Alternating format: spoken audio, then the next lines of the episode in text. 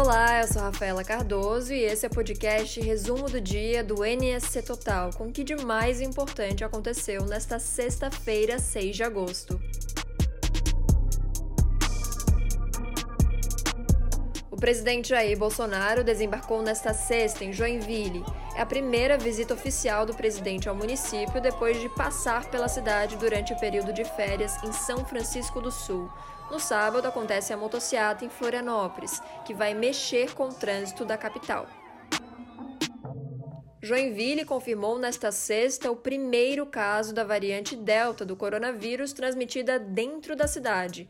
O caso é de um homem de 55 anos, morador da Zona Sul.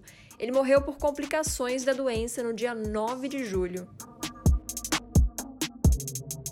A polícia militar faz buscas a criminosos que roubaram um arsenal de armas e munições em uma loja de Florianópolis, no bairro Agronômica. Eles arrombaram o espaço e levaram 200 armas e mil munições. Santa Catarina tem mais de 140 mil pessoas que tomaram a primeira dose da vacina contra a Covid-19, mas não retornaram para tomar a segunda dose no prazo em que deveriam. O número foi divulgado no início da semana pelo Ministério da Saúde e vem aumentando semanalmente, segundo o governo do estado. Em cima da Fernanda Garay. Roberta tem levantamento para Fernanda Garay. O Brasil está na final mais uma vez. Com a vitória da seleção de vôlei feminino contra a Coreia do Sul, o Brasil conseguiu nesta sexta um número maior de medalhas do que as conquistadas na Rio 2016. 20 pódios até aqui.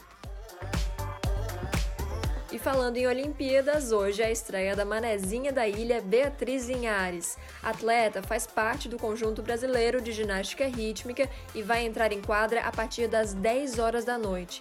A final será disputada no sábado. No nosso site você confere uma entrevista em texto e em vídeo com ela. Eu vou ficando por aqui. Todas as informações você encontra no NSC Total ou nos links que estão aqui na descrição.